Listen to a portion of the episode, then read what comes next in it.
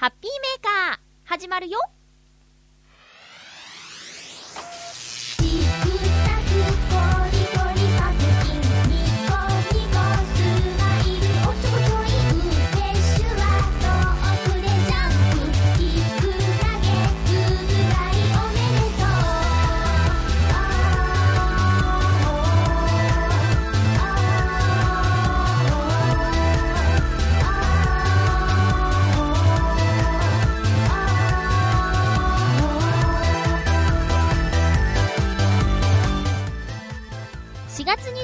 日、まゆちょのハッピーメーカー。この番組は、ちょわへよ .com のサポートでお届けしております。今回は私の都合でですね、いつもだいたい日曜日に収録しているのを、今日今、金曜日の収録ということで、それに合わせて皆さんメール早めにね、送ってくださって、どうもありがとうございます。なんだかね、いつも以上にたくさんいただいちゃってる感じでございますよ。え今日は私一人の放送です。ゆっこちゃんとひなたちゃんの今日の何がしは番組の後半に放送しますので、そちらもお楽しみに。ににえーとね、ボーリング大会が、えーちょうど1週間前ぐらいにあったんですけどね、えそのボーリング大会に参加していたリスナーさんからですね、感想のメールをいただいたので、ここでご紹介したいと思います。嬉しいなハッピーネーム、にっこりさん、ありがとうございます。まゆっちょ様、こんばんは、にっこりです。ということで、こんばんは今朝なんですけどね、えー 土曜日はお疲れ様でした。やはり参加してよかったです。ボーリングの経験のほとんどなかったので、当初参加を諦めていましたが、皆さんにお会いできて参加してよかったなぁと感じました。今回の収穫は、一つは、ボーリングは挨拶するように投げるという局長のアドバイス。もう一つは、G 賞、かっこ笑いのグルメミートさんのお塩でした。これね、参加した皆さんに、グルメミートワールドさんからお塩をね、いただいたんですけどね、えー、そのことを言ってくださってますよ。ありがとう。えというのは冗談で、お塩の名前の通り、ご縁ですね。えこれまで、チョアヘヨの皆さんをはじめ、多くの方とお知り合いになれたのも、この番組のおかげだと考えています。本当にありがとうこちらこそありがとう今後の課題はやはり、ちゃんとお話できるようにすることですね。どうもいつもやっぱり身構えてしまいます。え、感想メールをするのが遅くなってしまったので、直後の放送分に間に合わなくなったし、なってしまいました。ごめんなさい。ということで、いいんですよ、にっこりさん。もうほんといい人ですね。ありがとうございます。えもし次回があれば、今度は G 賞の上を目指していきたいです。まゆちょさんもその時は3桁を目指して頑張りましょうというメッセージでした。にっこりさんどうもありがとうございます。栃木からね、わざわざ津田沼まで足を運んでくださって、楽しんでいただけて本当に良かったです。なんか、人と人との出会いってね、不思議なもんでね、今回もね、あのまさにご縁っていう感じなんですけど、チョアヘオの放送より前にイベントのことを知って、それから番組を聞き始めたという方までいらっしゃってね。えー、これはミクシーっていうツールのハッピーメーカーのコミュニティを私作ってるんで、そこのイベント欄に書いたのがきっかけだったんですけどね。えー、やっぱり動いてみるもんだなと思います。こう、リスナーさんもね、イベントに足を運んでみれば、そこで新しい出会いがあるかもしれないということで、もし次回、また、チョアヘオでイベントを企画した際にはですね、えー今回参加できなかった皆さんにも、都合が合えば、ぜひ、来ていただきたいなと、チョアヘオのメンバーみんなで思っています。えーにっこりさん、感想メールありがとうございました。他にもね、あの、ハッピーメーカーをずっと聞いてくださってるリスナーさんとか、結構ね、直前になってバババッと参加を決めてくださってね。いやー、会えてよかったです、本当に。ありがとうね。えー、さて、そんな、にっこりさん、もう一つ、にっこりさんって本当に優しい人だなと思うんですけども、メールいただいてます。えー、続きますが。まゆちょうさん、ハッピー、ハッピーネームにっこりです。どうもありがとうございます。さて、4月13日配信の放送で流れたハッピーソング。これ、私、前回の放送の一番最後に愚痴ってしまった件ですね。えー、曲を流したのに感想がいただけてないわーんって言った件についてですね、にっこりさんがメールくれました。えー、この曲について誰も触れなかったのは、きっとその曲が自然と受け止められたからだと思いますよ。私の場合、自然と心に入ってきたりすると、自然すぎて反応がなくなってしまうことがよくあります。でも、反応はあった方が相手はきっと喜びますよね。本人は決して無視しているわけではないんだけれども、へ へごめんね、フォローしてもらっちゃって。え、ハッピーメーカーの発表をした放送の時に、歌詞自体はだいぶ前にすぐ作っていたことも聞いていたので、しっとり落ち着いたそのメロディーから、まゆちょさんがイメージを膨らませいった、膨らませていったんだなーって考えることもできました。今後もこの曲の放送のような、まゆちょさん得意のサプライズ企画を番組に散りばめていってください。期待しています。と。追伸。遅くなりましたが、ポッドキャスト登録1000名突破おめでとうございます。ありがとうございます。これら、こう、さらなる飛躍の一歩です。これからも応援しています。ということで、神々で申し訳ございません。えー、にっこりさんどうもありがとうございます。なんか、ね、あんな風に言って強制しちゃいけないですよね。そうかそうか。受け止める人に、もうお任せするしかないんですよね。発信する側はね。えー、ということで、でも、どんな風に聞こえたのかなっていうのはやっぱり気になっていたので、にっこりさんがこんな風に言ってくださって、えみんなが感想を送って来ない理由っぽいものもなんとなく理解できるような気もするし、とりあえずにっこりさんは気に入ってくれたんだなということが分かって、とても良かったです。ごめんね、みんな。リスナーさん、皆さん、あのー、感想を強制しちゃいけないと。反省しました。本当に。ごめんね。もう聞いてくれてるだけでありがたいのに、あんな風に言っちゃいけないよね。にっこりさんに教えられました。ありがとうございます。えっ、ー、と、まあ、季節の気温の気候の話をするとキリがないんですけど、まあ、今日、4月23日の浦安は寒いです。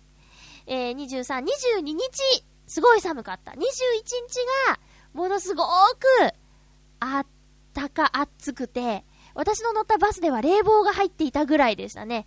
で、21日がそんなんで、22日が、その前日の気温から12度も下がって、みたいな、そんなもうデコボコな4月ですよ。もうね、マフラーとか、なんか4月下旬だからマフラーしないとか言ってる場合じゃないですよね。気温に合わせて、装備を整えましょう、皆さん。まあ、この週末超えれば、落ち着くのかな。だけどね、何年か前のゴールデンウィークに、あの、同窓会があって岡山に里帰りした時、妙に寒くなっちゃったのを、最近思い出しました。だから、まだもうちょっと油断できないのかなとも思っています。皆さん、体調には十分気をつけてください。私の職場の同じチームで働いているおじさんがですね、野球が大好き、特にロッテが大好きということでね、あのー、年間スケジュール、そのおじさんの年間スケジュールは野球の試合とともにあるぐらいな勢いでですね、えー、特に今シーズンはロッテが今、現在1位ということでね、えー、おじさんのテンションも上がりっぱなしということで、体調崩してるのにもかかわらず、いい席で見るためのチケットをですね、マリンスタジアムに買いに行って、4時間並んだなんて言ってましたけどね、本当に風邪とかね、そういうことだけには気をつけていただきたいなと思いますよ、ほんとおじさん。休んだらみんな大変なんだからね。よろしくお願いします。業務連絡でした。聞いてないと思うけど。はい、今日はですね、さっきも言った通り、たくさんのメールが届いていますので、早速このコーナーから参りましょう。ハッピーもぐもぐ私ったらおどじさんでね、自分で収録早まったって言っといて、もぐもぐアイテムを用意するの忘れてたんですよ。で、さっき、近所のお店までね、ダーって買いに行ったら、見つけましたカルビーじゃがりこカルボナーラ味これ初めてです期間限定だって。じゃがりこファンサイトっていうのがあって、それいけ、じゃがりこ学校の校で、こうなんですけど、から生まれましたって書いてあるよ。そこでみんなのアイデアでも募集したんですかね。カルボナーラね、絶対合うと思います。ああ、いい匂い。ただきまーす。なんかじゃがりこ食べるの久しぶりかな？そうでもないかな。うん。うん。しっかり味がついてて、この、クリーム感。カルボナーラってチーズも入ってるけど、そういうクリームだとかチーズの風味が結構ありますよ。美味しいです。美味しいです。美味しいとしか言えません。昨日、昨日じゃない、先週か。先週のもぐもぐアイテムはゆこちゃんチョイスの、あの、飴なんですけど、みんな食べました？あれぐらいのこう、衝撃的な、驚きっていうのはないけど、もう普通に美味しいんだもん。じゃがりこだからね。うん。じゃがりこは、ほぼ美味しいです。美味しくないじゃがりこ食べたことがないですから。うん。期間限定ということで、ぜひこのカルボナーラ味、皆さんもぐもぐしてみてくださいね。さっくりしてますけど、以上。こんなんでいいんですかね。えー、ハッピーもぐもぐのコーナーでした。続きましてはこちらです。ハッピートークそれって、どれくらい？えー、現在、浦安今収録している金曜日の午前中なんですけど、細かーく雨が降ってます。この4月も結構雨が多かったよね。そして、まあもうしばらくすると梅雨の季節が来るのかな。だけど、火山が噴火したりしてね、気候とか、その、いつも来るはずのものが来ないとか、そういうのがあるかもしれない2010年地球ということでね。なんだそりゃ えーと、今回のテーマは、新潟県のヘナチョコヨッピーさんから提案していただいたテーマです。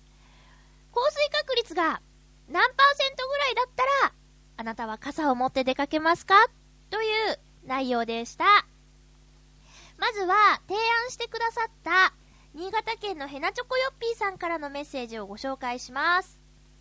まゆちょハッピー、ハッピー。今回のハッピートークのテーマ、雨が降っていない時降水確率何パーセントで傘を持って出かけるについてですが、僕なら30%ぐらいなら傘を持って出かけると思います。話は脱線しますが、ああ、脱線しちゃった。えー、僕は石川県金沢市の大学に通っていましたが、石川県には古くからの言い伝えで、金沢に行くときは必ず傘を持っていけというのがあり、僕は金沢市の隣町に住んでいましたが、僕はその言い伝えを信じ、大学に行くときは折りたたみ傘をカバンの中に忍ばせて持って出かけていましたよ。傘を持ってないときに雨に降られたらどうするかですが、僕がいつも持ち歩いているカバンの中には、携帯用の安い雨がっぱが2つ入っているので、急に降られた時にはそれを利用します。2つ持っているのは予備のためと、困っている人がいたらあげるためです。あら。それではごきげんよう、ラララララ。ヘアチョコヨピーさんありがとうございます。30%ぐらいから傘を持って出かけますよ、と。あとは、地域の言い伝え的なもの。これ脱線じゃないですよ。全然面白いですよ。金沢に行くときには必ず傘を持っていけ。金沢が雨が降りやすいとか、天気が変わりやすい地域ということなんでしょうか。ねえ。これね、いつも忍ばせていましたっていうことなんですけど、たまたま忘れちゃった時に限って降るとか、ありがちですよね、これね。私ね、そう、一時、折りたたみ傘を常にカバンに入れとこうキャンペーンを行っていた時にですね、やっぱり若干、え、重たくなるんですよね、傘を入れると。折りたたみ傘とはいえ、かさばるし。で、もうやめたって言った時に降ってきた時には、ごめんなさいって思いました。何の話でしょうか。さあ続きまして。フクロウのキスさんありがとうございます。まゆちょさん皆様、ハッピーハッピー出かけるときに傘を持つ目安にする降水確率についてですが、私は基本的に天気予報を当てにしていないので、お予想の確率をそのまま利用することはありません。しかし、30%の予想が出たときには、お、これ30%は共通ですね。しかし、自分で予想天気図を見たり、気象衛星の写真を見て傘を持つか決めます。自分で見るんだ。それから、古傷が痛むと雨になりますね。これ、これね、聞いたことあります。私の身近なお友達でも、こう、なんだ？捻挫とか骨折とかしたところがなんかね、痛いんだって、雨の予兆で。うん。ところで、私は雨に降られるのが結構好きなので、公共交通機関を使わねばならないとか、誰かと待ち合わせている場合のように、ずぶ濡れだと周囲の人を不快にするといった状況でない限り、雨が降ると分かっていても、傘を持たないことが多いです。へえ。とはいえ、出かける前から雨が降っている時には、さすがに傘を持つのですけどね。そうですよね。そりゃそうだ。えー、まあこんな感じなので、私は出先で雨に降られたとしてもほとんど気にしません。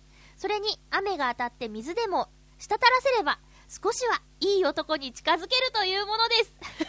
しかし残念ながらその効果も大会の一滴にしかならないのですけど、かっこ笑い、それでは、ということで。お茶目ですね、フクロウの騎士さん。ありがとうございます。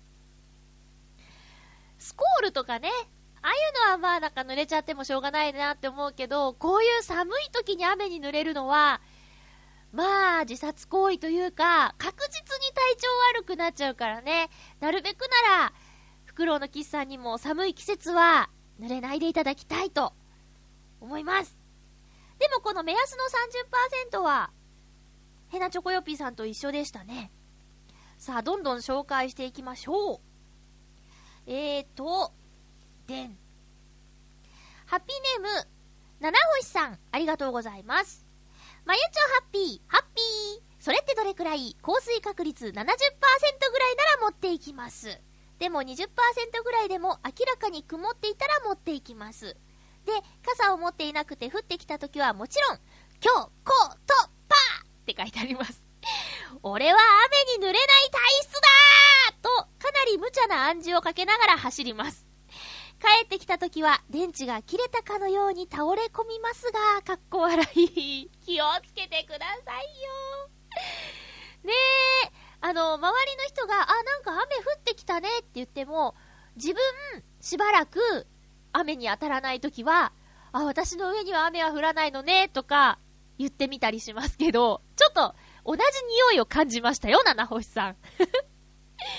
だけど、風には注意しましょうね。そうですね。70%って結構な降水確率ですね。これは確実に持っていきますね、私。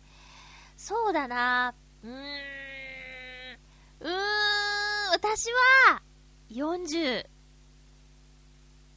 ぐらいかないや、40、いや、割とね、うーん、もうちょっと高いか、60とかまで持ってかないかもしれない。なんかね、あの、傘を持ってると、降るみたいなのない？ないか。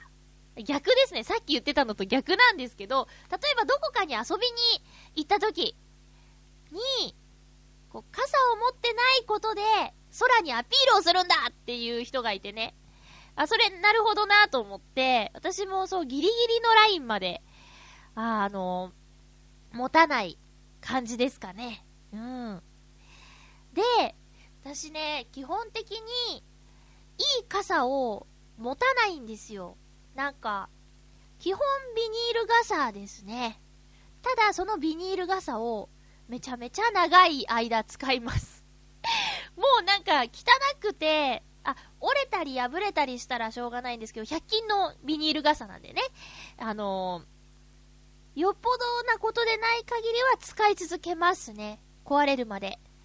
で、一番私の家にあるいい傘は、あの、水なぎさんから誕生日にいただいた、青空の見える傘。これね、ラジオで話したら、まんまとっていうか、なんか、もう、ね、もう本当悪かったなって思うんですけど、そのものをですね、プレゼントしてくださって、け、もう、全然ね、そそれが欲しいんだって言って話してるわけじゃないんですけど、なんかすごい恐縮しちゃって、それはね、もう大事に大事に使おうと思って、それこそもう、最初から降ってる時、あと、強風の時には使わない。すごい頑丈な傘なんですけど、うん。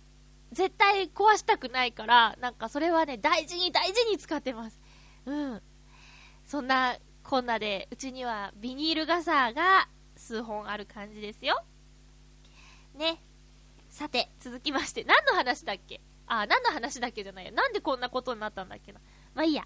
えー、クリボーさんありがとうございます。まゆちょう、リスナーの皆々様、ハッピー、ハッピー。今週のテーマ、降水確率何パーセントなら傘を持って出かけるですが、お仕事で出かけるなら、カバンに常に折りたたみ傘を入れてあるので、何パーセントでも持っているという答えになります。へえ。プライベートで出かけるなら、そうだな。できるだけ手ぶらで歩きたいし、これ同感。もし途中で雨が降り出しても、雨宿りしている間にラブストーリーが始まるかもしれないから、傘を持って出かけるなら、80%ぐらいかな。あーん。あ、あ、うーん。なんか今ね、友達の友達の芸術家さんの最新の作品を思い出しました。なんか、こう、あいあい傘の木彫りの作品をですね、こう、ブログにアップしていて、ブログというか、まあ、ミクシーにアップしていて、それをね、思い出しちゃいました。あと、やっぱり、こう、雨のシーンで傘を、女の子とって言うと、トトロのね、さつきと、なんだっけ、カンタ？カン、カンチは違う。カンタだっけ？あの、ね、お地蔵さんのとこで、んー、んっていうのを思い出します。わかんないかなあの、トトロを見てください。トトロの傘のシーンがいいんですよ。で、メイちゃんが、穴開いてるねーって言うんですよね。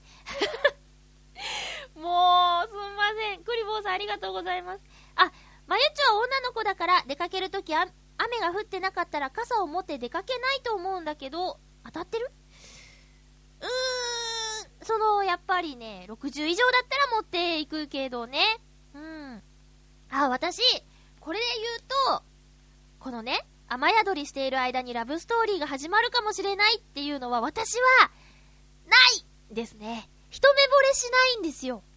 こう、ビジュアル的に、あ、かっこいいとかは思ったりするんですけど、あ、あとまあ、いい人とかも思うかもしれないけど、優しくしてくれた人にいい人だなって思うかもしれないけど、ラブストーリーとかには、発展するとしたらまた会わなきゃダメですね。私何回も会って、だんだんその人分かっていかないと、ラブストーリーには発展しないので、傘持っていきます。クリボーさんは、もしかしたらこう困ってる女性に傘を貸してあげるジェントルマンなのかもしれないですね。常に持っているということで、いつでもそれができそうですね。うゆい なんじゃらほい。すいません。さてと、コージーアットワークさん、ありがとうございます。まゆちょハッピー、ハッピー。私は降水確率が0%でも、傘とカメラ用のレインカバーは必ず持ち歩いています。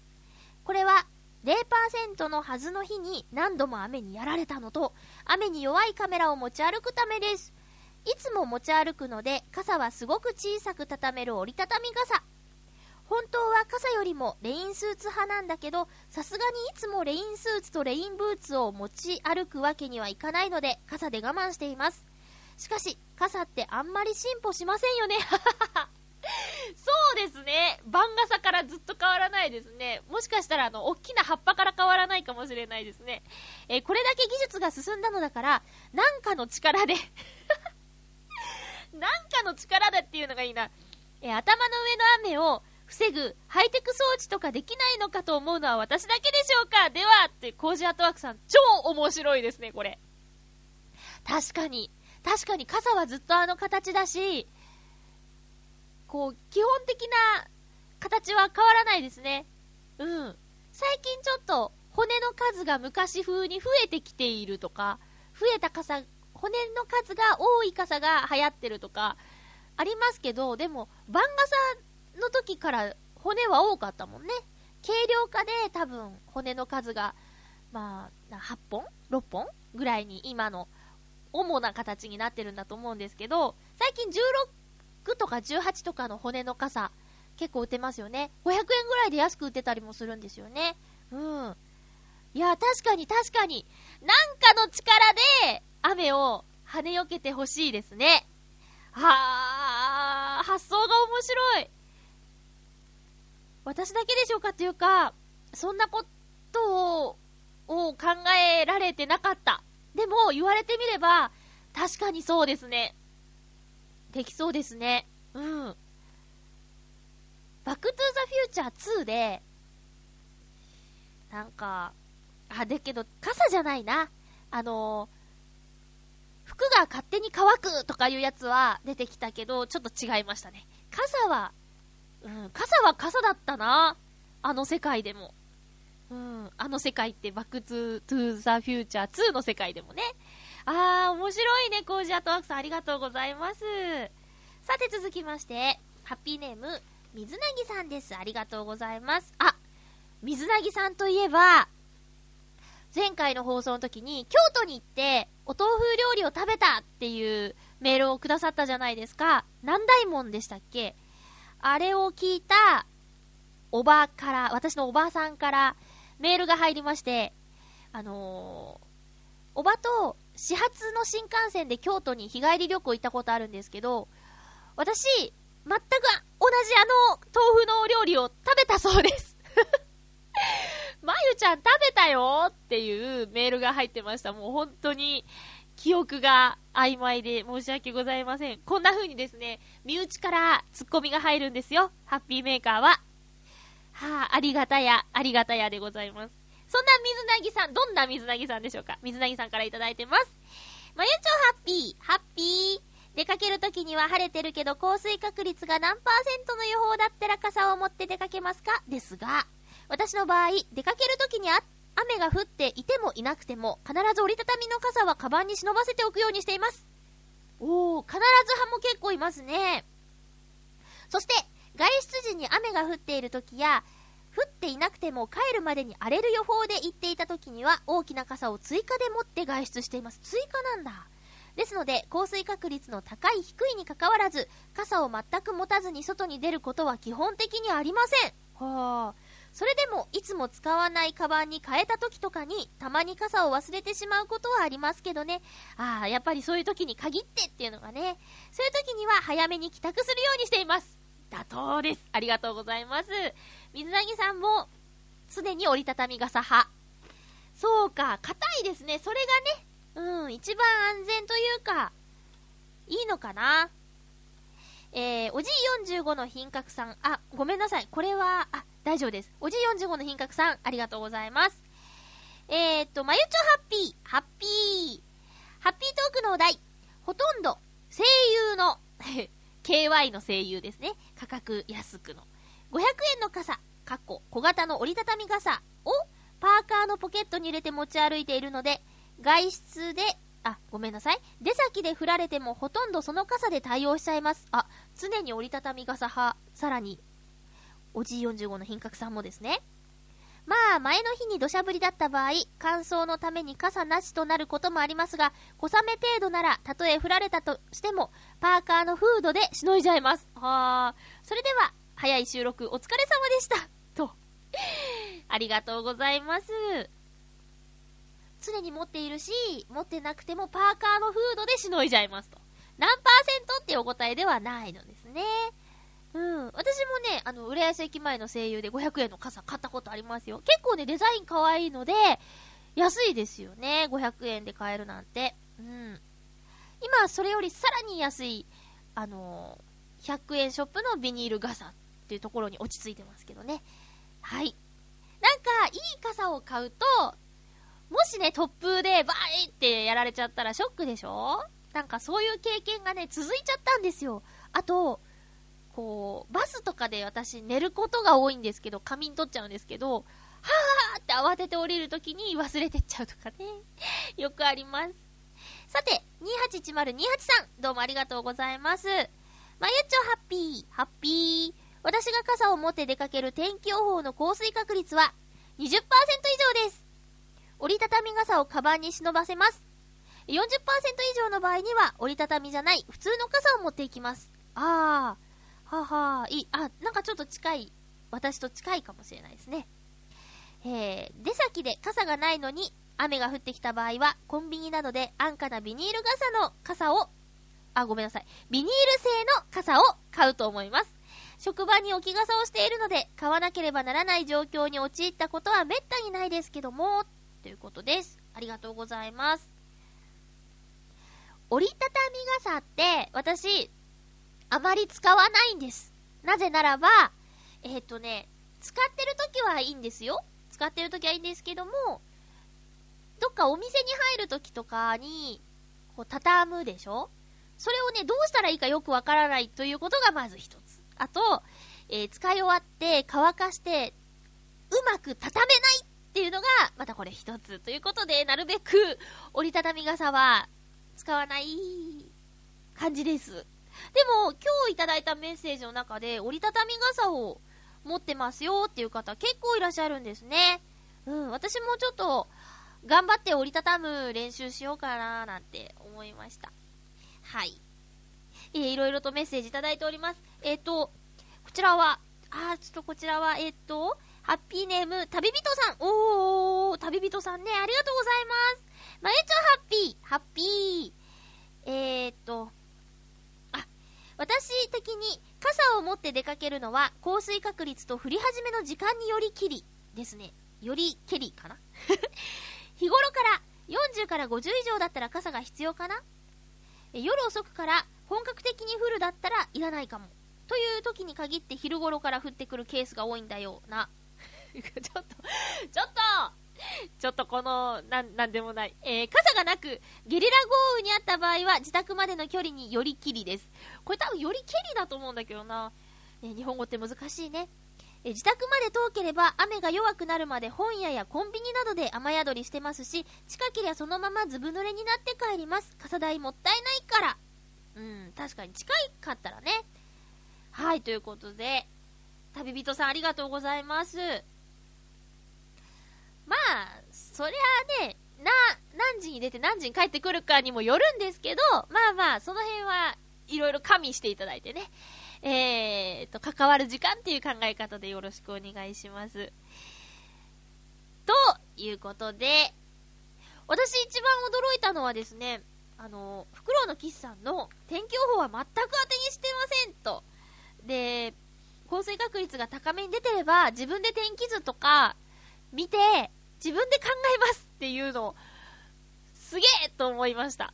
あの、気象予報士さんになる勉強って結構大変らしいけど、空読みができたらかっこいいし、役にも立つしね。いいなって思いましたね。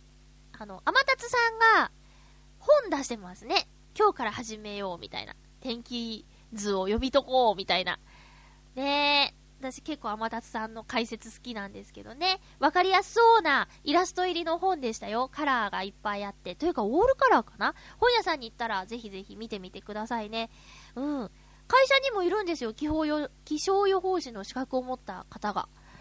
で、私の深夜のアルバイトってお掃除をしているんですけど、中も外もやるんですよ。で、やっぱり雨が降ってたのが上がっちゃうとか、そういうのが分かるとね、大変ありがたいんでね、その人に、その人が近くにいれば聞くんですけど、まあ、今のところちょっと遠くの場所で働いてる知り合い程度の方なので、なかなかその方のアドバイスを参考にする機会もないんだけど、まあ、雲が読めたりしたらかっこいいなと思いました。皆さん、メッセージ、本当にどうもありがとうございます。さあ、大丈夫かな？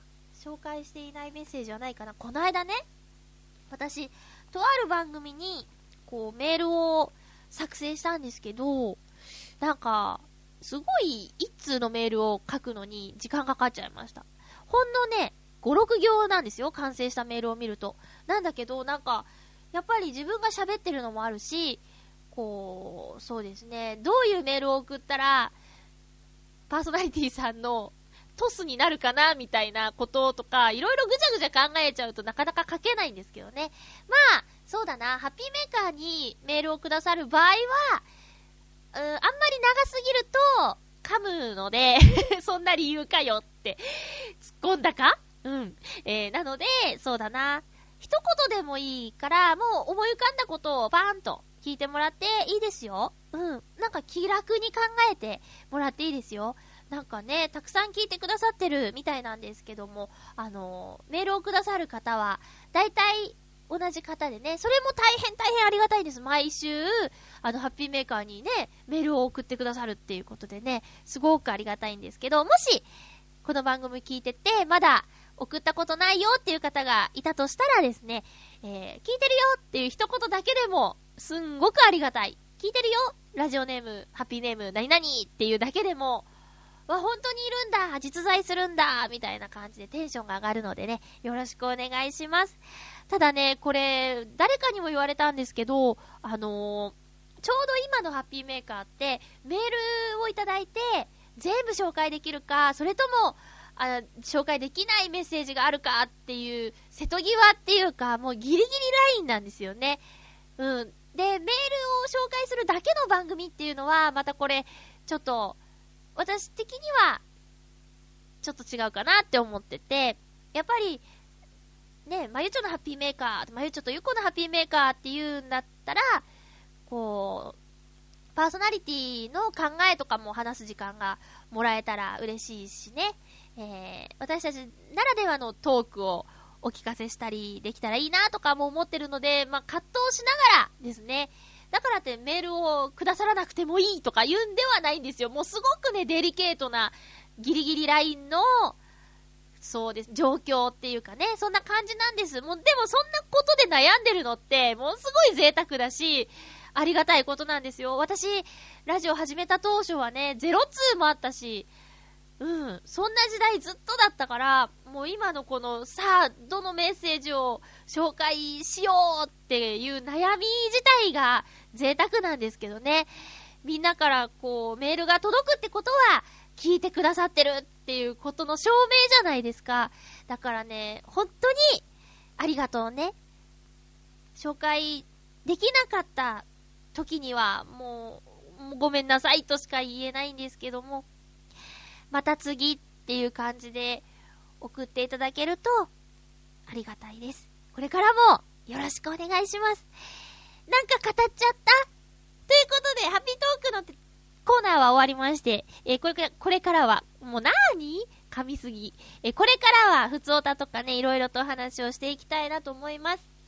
あのー、カズさんからの提案メールが届いておりましてですね、ハッピーネームカズさんありがとうございます。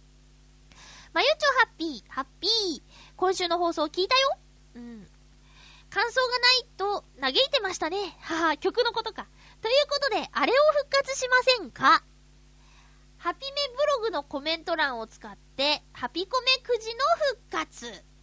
ポッドキャストの登録が1000人を突破したし、お便りもたくさん届いてるみたいだからコーナーが成立できるんじゃないかな。罰ゲーム、かっこゆっこちゃん専用も聞きたいからえー、今週の放送は聞きながらツッコミを入れていました。ツッコミどころが満載って。ハピコメくじっていうね、あのー、コーナーがあったんですよ。これはですね、えっ、ー、と、放送を聞いて、その感想を一言と、0から9までの数字を一緒に書いてですね、書き込んでいただきます。今までは掲示板だったんですけど、まあ、やるとしたら、次からは、ブログの方かなうん。そこにコメントを書いていただきます。そして、次の放送の時に、えっ、ー、と、私、またはゆっこちゃんが、サイコロを振って、その出た数字を書いたリスナーさんに何がしかのプレゼントを差し上げるっていうコーナーだったんですけどね。まあ、そうですね。ちょっと前までやってたんですけど、長平になってからはやってないですね。これ、そうですね。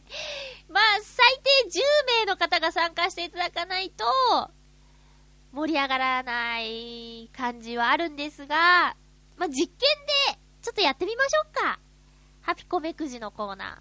あのー、0から9までの一つの数字、どれか一つの数字に、えー、聞いた感想を一言。つける。それをブログのコメント欄に書く。ハッピーメーカーのブログのコメント欄に書いていただく。そうすると次の放送でサイコロを振って出た目の方に、そうですね、今までだったらね、直筆のはがきとかを送ってたんですけど、そんなような簡単ですが贈り物を送るっていう企画を復活させようかね、ゆこちゃん。彼女にまだ何も話してませんが。で、できたら楽しいだろうなと思いますよ。カズさん提案、どうもありがとうございました。えー、続きまして、よいしょ。ふ。続きましてはですね、ちょっと前にいただいてたメールなんですけども、よいしょ。こちらをご紹介したいなと思います。はい。失礼ちょっと待ってくださいね。えーと、どんどんどんどんどんどんどんどん。どんどんどん。ちょっと待って、ほんともたもたして申し訳ない。はい、ありました。え、ハッピーネーム、281028さんどうもありがとうございます。え、まゆちょハッピー、ハッピー。私は今、この春に入社してきた新入社員の研修の仕事をしています。研修が始まって数日間、緊張のために疲れが出始めたのか、新入社員が忘れ物をしたり、講義中の居眠りをしたりし始めました。そこで、その日の幽霊、夕方の霊、朝礼に対しての幽霊ですね。幽霊で、全員に目をつぶらせて、社会人らしい行動が取れたか振り返ってみようと話し、その後に目を開けさせ、自分自身を甘やかすなと一括しました。立場上叱ることをしなければならず、反感を持たれるんじゃないかなとヒヤヒヤしていたのですが、何日か経った後で、叱られてありがたかったですという声を聞くことができ、ほっとしました。叱るというのは相手のあることなので、むか、難しいなとつくづく思いました。まゆちょは誰かを叱った経験がありますか？っていう281028さん。教育係なんですね。大変ですね、新入社員の方の教育係か。まあ、学生やってて、社会人になりたての人っていうことでね、いろいろあると思うんですけど、でも、ありがとうございましたって言ってきた人は、これからきっといろんなことをね、先輩のアドバイスとかをちゃんと受け入れて、どんどん成長していくでしょうね。私は、そうですね、叱る、うーん、バイト先では、まあ一番下っ端なんですけど、すごく、あの、長い間働いているので、なんって言ったらいいのかよくわからない立場なんですけど、まあ、でも一番下なんですよ。だけどね、こう、やっぱり、教えたりしなきゃいけないシーンもあるわけで、でも、まあ、大体会社ってそうだと思うんですけど、こう、同じ立場の人が同じ立場の人に叱っちゃいけないとかあってね、こう何か教えてる人に対して思ったら、上に言って上からその人に言うっていうルールが一応あるんですよ。でもそれって目の前であったことに対してスッと言えないじゃないですか。だから、まあ、ルールはルールなんですけど、私は、その、教えなきゃいけない新人さんには、最初に聞いてみるんですね。えこの会社のルールとして、こう、上の人から注意をしてもらわなきゃいけないと。私があなたに直接言うっていうことはルール的にダメなんですよっていうことを伝えて、でも、こう回りくどいし、上の人にチクる形にもなっちゃうじゃないですか。だから、どうでしょうって。私は直接あなたに言ってもいいですかっていうことを聞くんですね。ルールはダメなんですよ。そしたら、まあ、大体の人が、あ、もう直接言ってくださいって、すぐ教えてくださいって言ってくれるんですけど、まあ、8割方、うーん、そうね、ムッとされますね。なんて言うんですかね。なんか、あのー、だけど、その、うーん、一生懸命こう伝えて、それを分かってくれた人とは今でもすごく仲良しですね。うん。まあ、お掃除だからさ、こう、そうですね。手を抜こうと思えば抜けるって思ってる人もいるんですよ。私絶対そういうの嫌なんですけど、そう、そう、絶対そういうの嫌だっていうのを言っちゃうから、めんどくせえやつだなって思われちゃうんですね。だけど私は、あのー、ちゃんと伝えて、ちゃんと分かってくれて、長い付き合いをできている人がいるっていう、まあ、ある意味の、あの、実体験があるから自信を持って、思ったことを伝えようとは思ってるんですけどね。うん。281028さんは、お子さんもいてね、結構そうですね。あの、私より上の方だと思うんで、そういう立場に選ばれてしまいがちだと思うんですけど、もうね、まあ、伝える言い方とかはもちろん大事ですけど、あとは受け取り方次第ですよ。ああ、めんどくさいこと言ってるなって思っちゃう人はもうそれまでだと思うし、あありがたいなって叱ってくれてよかったなって、そういう風に受け取ってくれた人はきっとこれからも、何々さんって、おはようございますとか、そういう関係、いい関係が築いていけると私は思いますよ。だから、まあ、大変なお仕事だと思いますけど、頑張ってくださいね。一緒に頑張りましょう。うん。なんか、そういう季節ですね。春だからね、新しい人がいろいろと増えてきたりする感じですよね。さて、水なぎさんからいただいております。ありがとうございます。えー、まゆちょハッピー、ハッピー？私の今年のゴールデンウィークの予定ですが、一応カレンダー通りの休みになるはずだったのですが、どうやら仕事が降ってきそうな噂が流れてきていたために、旅行など長期の不在になるような予定は入れていません。あー、お気の毒です。でもその仕事というのが日程的には多少の融通が利くもののようなので、5月1日と5日には新横浜の方にアイスショーを見に行く予定です。え毎年誰が出るか問わずで必ず一度は見に行くプリンスアイスワールドというアイスショーです。ああ、あ、誰が出るにしても、このショーは見に行くっていうことですね。荒川静香さんや八木沼純子さんが中心になって行うアイスショーで、横浜公演を皮切りに全国を回るのですが、今年の横浜公演には、真央ちゃんが久しぶりに出演してくれるので、どんなショーになるかとても楽しみです。それ以外の日程は、基本自宅待機で仕事があれば仕事に、仕事がない日は東京でまったりしようと思っています。北海道の桜はまだこれからですので、日程が合えばゴールデンウィーク期間を外して見に行こうかなと思っています。ということで、ありがとうございます。水なぎさん。あの、フィギュアスケートとかね、大好きなんでね、こういうアイスショーに横浜に行く。都内から横浜だったらまあ、1、2時間で行けるんでね、そんな遠い距離でもないんですけど、そうか、カレンダー通りの休みですか。なんかニュースで言ってたけど、4月30日だけ休みを取れば、結構大型な連休になるらしいではないですか。ねえ。えー、ちなみに私は、カレンダーの赤なんて関係ない生活をしています。むしろ赤い日は逆に忙しい場所で働いているんでね。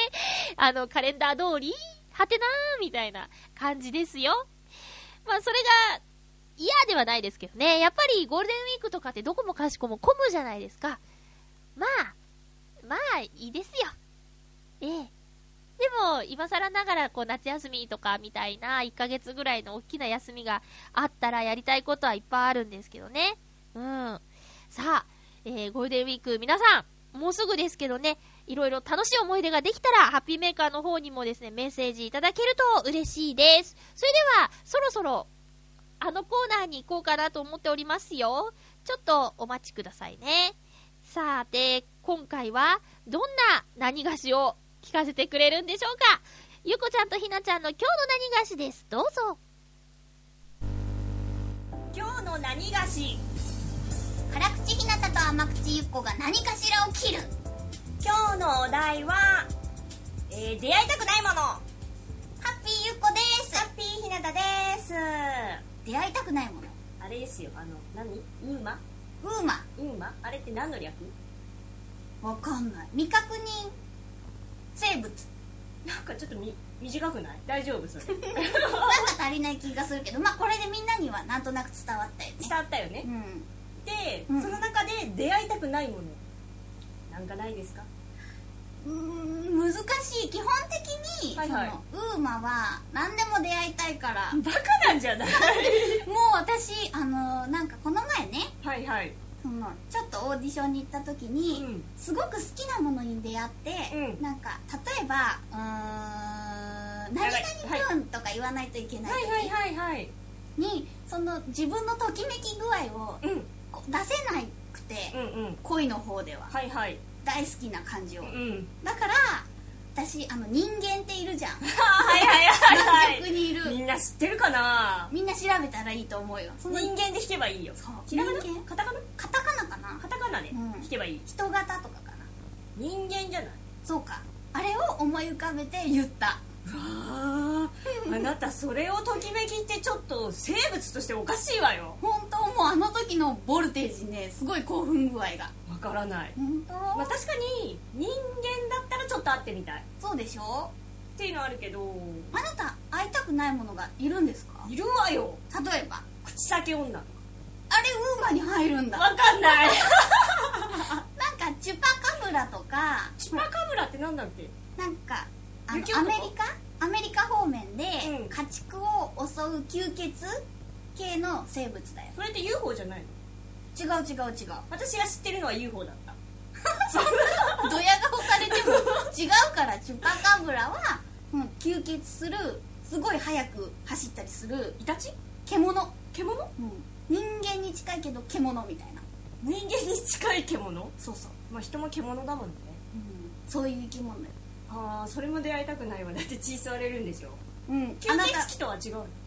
吸血鬼はきっと人を襲うじゃない。はいはい。でもチュパカブラは家畜を襲うのよ。あなた家畜なんですか？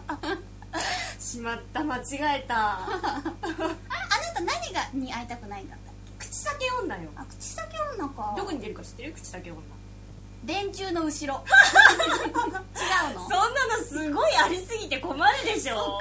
そこら中にあるじゃない。10メートルごとに口先女だよ。いや怖いわ。それは怖いわ。えでもなんかいまいち口先女の怖さがわからない。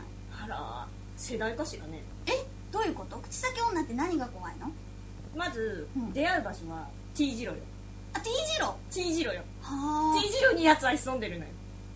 何をされるの？うーんマスクをこうん。うつけて近づいてきて「私綺麗聞くんです。うん。で「あーん」って答えると「うん。これでも」って言ってマスクを取るとここまでファーって。耳まで。酒でで「はー」っていう「わー」っていう顔をするとこうなんかガーって殺されるんだと思う。知らないのに怖いんじゃんででガーって逃げるじゃない、うんそうすると超速いんだって。しかもなんか四つ足？あれ？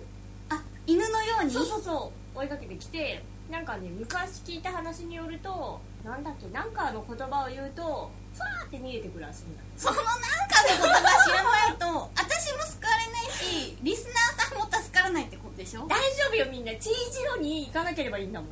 家が T 字路のドン付きにある人はどうしたらいいの？越せばいいんじゃない？お金がかかるね。ああそこ T 字路だ。そうだよあなた気をつけないと。あそこにいるんじゃない？口先女がマスクしてる人いたらもうちょっと逃げないとダメよ花粉の季節とかどうやったらいいの？もう全員全員疑えばいいんじゃない？ああそうか。なんか綺麗だよって言ってもダメだし怖がってもダメなの？ねそうそうそうそう。えなんどうしたら救われるのか？そこが知りたかった今日のまとめ。うーん誰か教えて。ありがとうございます。なんで人任せなの？発信しながら人任せなんだだねってわかんないんだもんいやー懐かしかった口先女っていうフレーズが。私もすごい懐かしかったけど昔からなんか怖いのよね。そうか。私なんかあんまり怖くない。分かった。なんか漫画で読んだからだ。あー怖い漫画とかあったもんね。そう。私絶対読まなかった。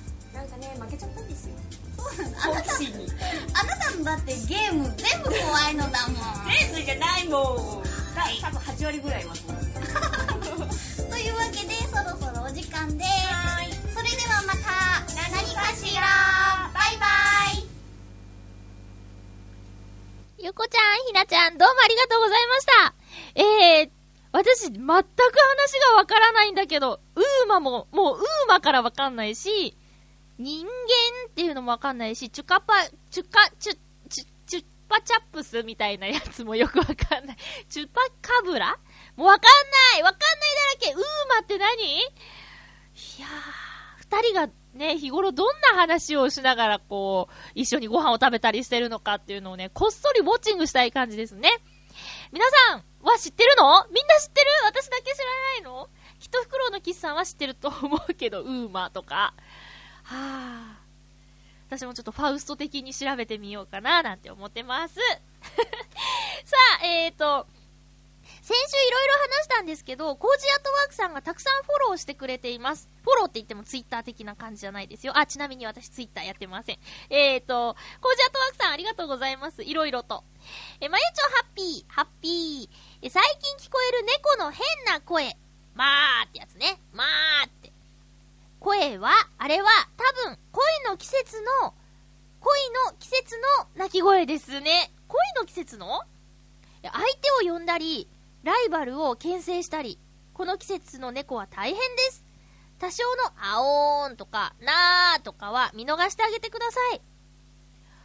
へー、恋の季節の鳴き声。相手を呼ぶっていうのは好きな子を呼ぶってことかな好きな人を呼ぶのにあんな、あーとか言うの？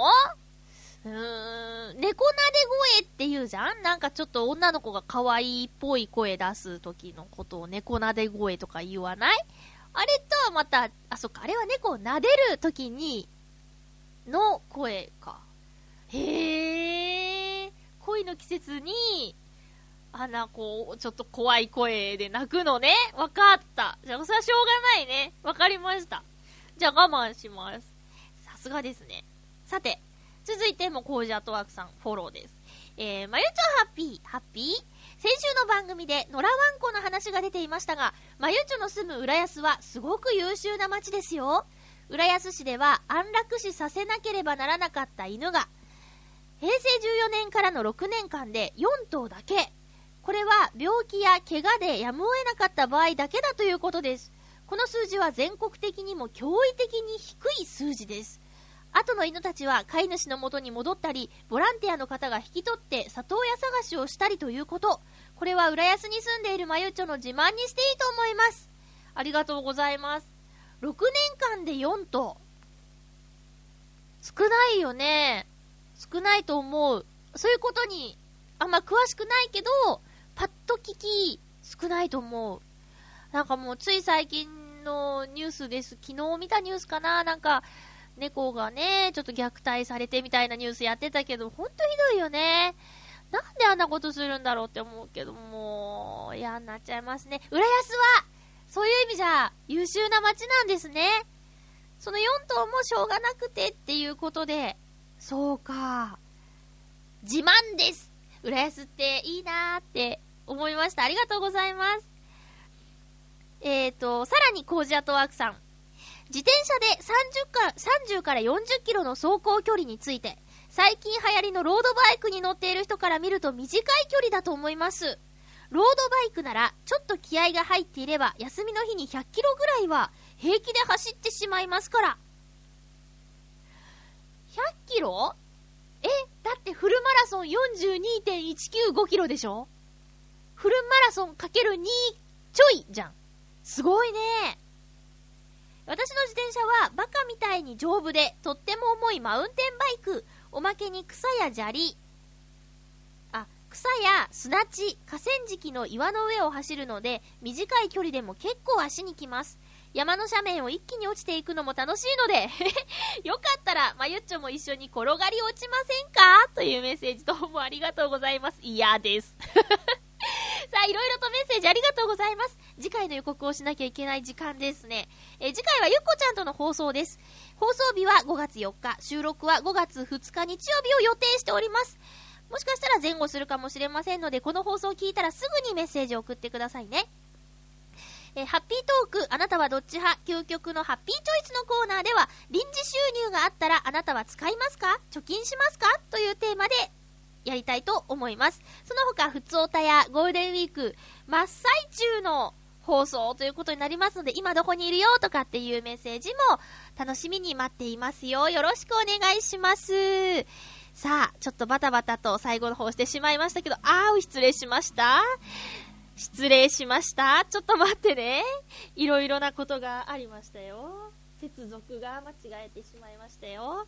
はい。ということで、お送りしてきました、ハッピーメーカー。そろそろお別れのお時間です。お相手は、まゆちょこと、あませまゆでした。最後にミスっちゃった。また来週ハッピーな時間を一緒に過ごしましょうハッピー